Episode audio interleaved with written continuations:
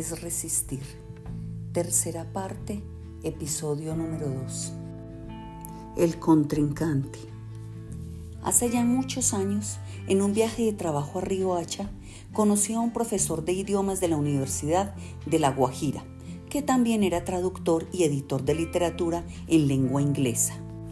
Un tipo fascinante que leía de todo, antropología, ciencia, filosofía y que sabía establecer las relaciones entre los textos para crear una forma propia de interpretar la realidad. Calvo, de ojos azules y una sonrisa de niño travieso. Carlos me dio la impresión desde el primer momento de un hombre que estaba huyendo de algo inefable. Fue un placer conocerlo y establecimos rápidamente una amistad que perduró a lo largo de varios años. Nos escribíamos poco, de vez en cuando, pero eran epístolas maravillosas, lúcidas, siempre reveladoras, que yo releía en los días siguientes para sacarle el mayor jugo posible. En un segundo viaje me invitó a su casa en un barrio de las afueras de Riohacha acepté encantado y llegué a un lugar donde Carlos tenía una piscina inflable en medio de un garaje al aire libre, rodeado de una atmósfera sofocante y un aire polvoriento. Un jeep viejo y descapotado estaba parqueado en la calle. Tenía una biblioteca armada con tablas improvisadas que no coincidían las unas con las otras un equipo de sonido de los años 70 y muchos discos, fotocopias, hojas regadas y apiladas debajo de objetos pesados que servían para mantenerlas en su lugar. Un computador pasado de moda, con rastros de arena entre el teclado. Estaba en un rincón de la sala.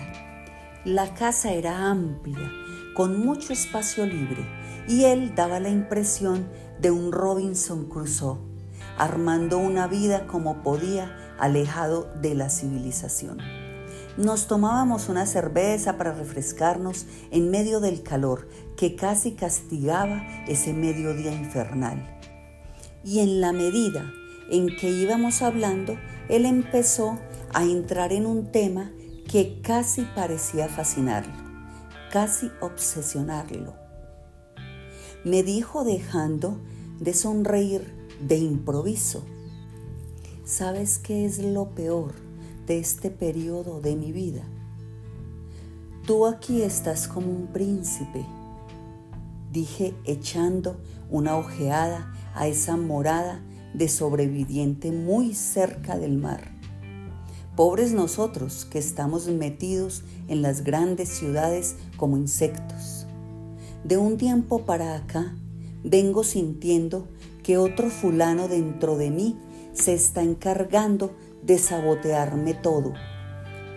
¿Te refieres a impulsos, a inclinaciones contradictorias?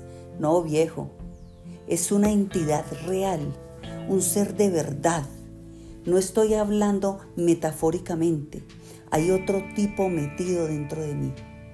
Intenté quitarle un poco el dramatismo a esa escena y dije sonriendo, es que nos estamos haciendo viejos.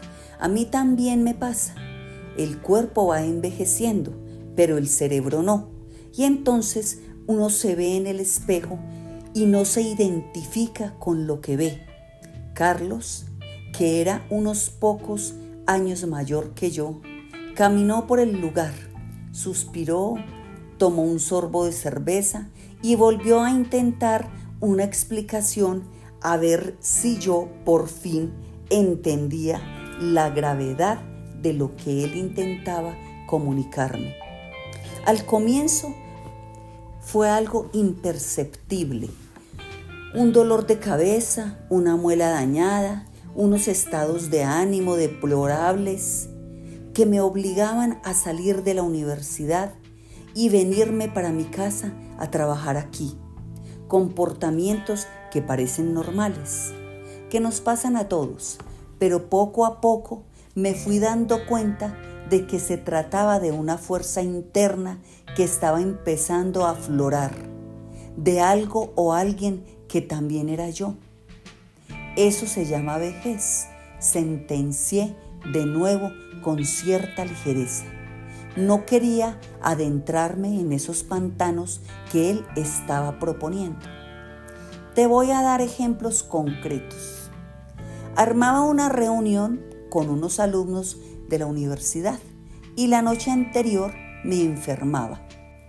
Entonces tenía que cancelar.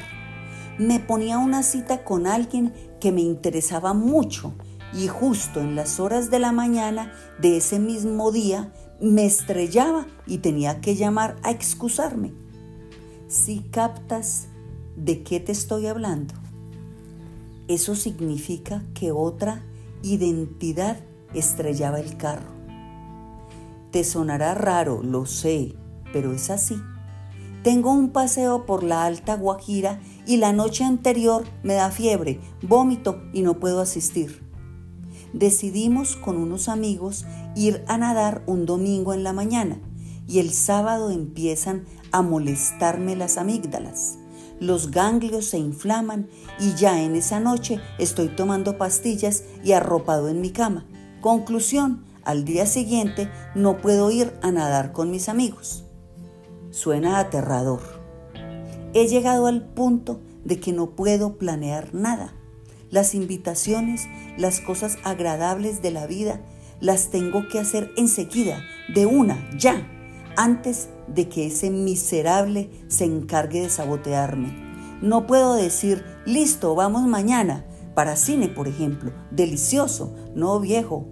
A mí, el solo hecho de proyectar algo es ya una condena. Yo tengo que llamar ese mismo día y decir, vamos a cine ya, te recojo en media hora. ¿Sí me entiendes? Vivo huyendo de mí mismo, escondiéndome, haciéndome tretas para poder seguir disfrutando. ¿Y no has consultado a un psiquiatra? Quizás una terapia te venga bien. Me medicarían y eso empeoraría la situación. Eso es lo que Él quiere, ¿sí entiendes? Cuando dijo esto, Carlos miró hacia los lados, como si en esa casa hubiera otra persona, como si en las habitaciones o en la cocina o tal vez agazapado detrás de la piscina inflable hubiera un individuo escuchándonos.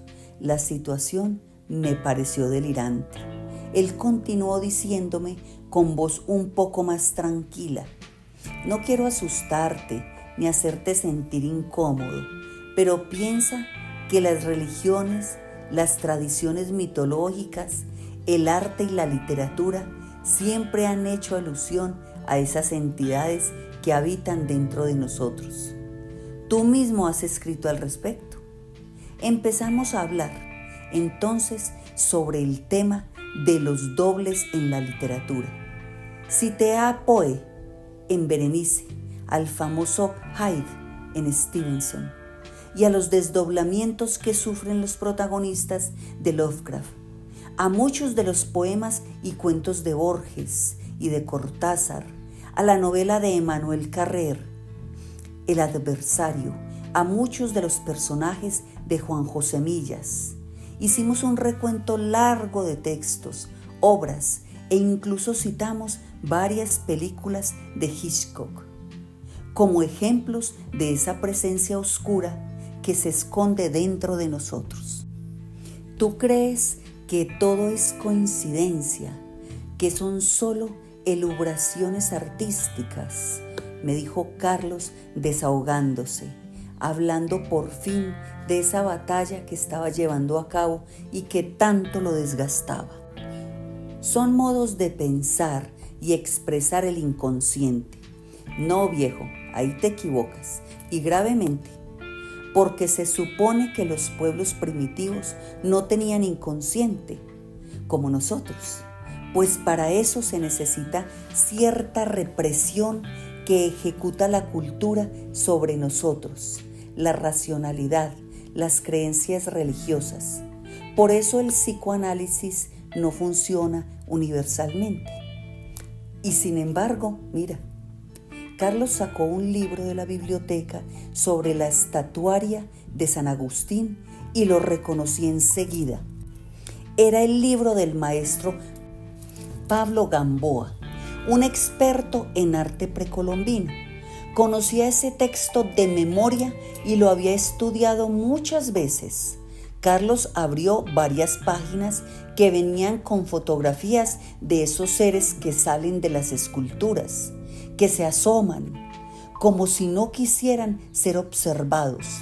Y me dijo con el dedo tembloroso sobre las imágenes, mira, observa bien, son los mismos seres, fíjate, los enemigos, los adversarios, nuestros contrincantes, los antiguos también lo sentían, sabían que estaban dentro de ellos mismos le hablé entonces de uno de mis autores favoritos, Paul Auster.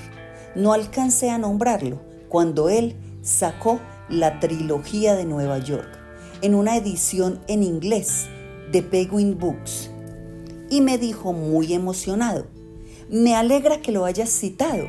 ¿Recuerdas el comienzo? Perfectamente. Te iba a hablar justamente de la primera parte la ciudad de cristal. Carlos buscó las primeras páginas de City of Glass en su edición norteamericana y me dijo mostrándome el texto. Auster se regresa sobre la figura de William Wilson, el doble de Poe, en ese famoso cuento que se llama igual, ¿te acuerdas? William Wilson, que busca a su doble, el otro William Wilson, allende los mares. Aquí aparece Wilson y aparece Paul Auster con nombre propio. Y no se refiere al escritor, Auster, sino al otro, a su doble, a su fantasma, a la presencia de la que te estoy hablando. ¿Sí entiendes? Ese fulano que está dentro de mí también se llama como yo.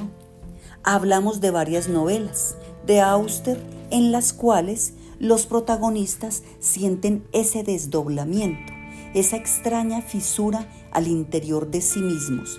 Incluso su primer libro, una novela policíaca llamada Jugada de Presión, la publicó con otro nombre, Paul Benjamin. ¿Por qué sintió la necesidad de bautizarse con otro apellido? ¿Quién diablos era ese fulano Benjamín? Ya en las horas de la noche nos despedimos con fuertes abrazos. Varios libros de Auster quedaron desparramados por el sofá. Fue una imagen que se me quedó grabada en la memoria. Uno de mis autores favoritos, en ediciones en inglés, regado por todas partes en una casita ubicada entre el mar y el desierto. Y un profesor de inglés convertido en uno de sus personajes. Seguimos carteándonos por internet de vez en cuando, hasta que recibí un mensaje terrible desde Medellín diciéndome que acababan de diagnosticarle un cáncer en estado muy avanzado y que estaba en cama bastante impedido. Hablamos sobre la posibilidad de escribir un libro juntos de lo que significaba ir aproximándose a la muerte. Le propuse que podía ir a verlo en los siguientes días, que grabáramos nuestras conversaciones a lo largo de varios días y que luego yo haría un libro sobre el tema. Soñé incluso el título, Bienvenidos a la muerte, pero él dejó de escribirme de un día para otro. Se silenció y yo interpreté ese corte en seco como una negativa a nuestro proyecto. En la siguiente fiesta del libro, en Medellín, de pronto, unas lectoras se me acercaron llorando y me entregaron una edición de uno de mis libros. Pensé que era para la firma. No, era una nota breve de la hermana de Carlos explicándome que él había muerto, escuchando cómo ella le leía en voz alta páginas de esa novela. No había cumplido la cita conmigo porque la muerte se adelantó. se interpuso y no permitió nuestro último encuentro. No puede ser, dije agarrándome la cabeza entre las manos. No sabes lo que Carlos apreciaba la amistad contigo, me dijo una de ellas. Y entonces, desde muy adentro, sentí que no era la muerte, sino un crimen, un asesinato. Su contrincante se había salido con la suya y lo había matado. El otro, el merodeador, el opositor, el contendiente, había ganado la batalla y se había llevado a un hombre magnífico, a un tipo irreemplazable. Y lo peor era que no había cómo iniciar una investigación ni meter a ese sujeto en la cárcel.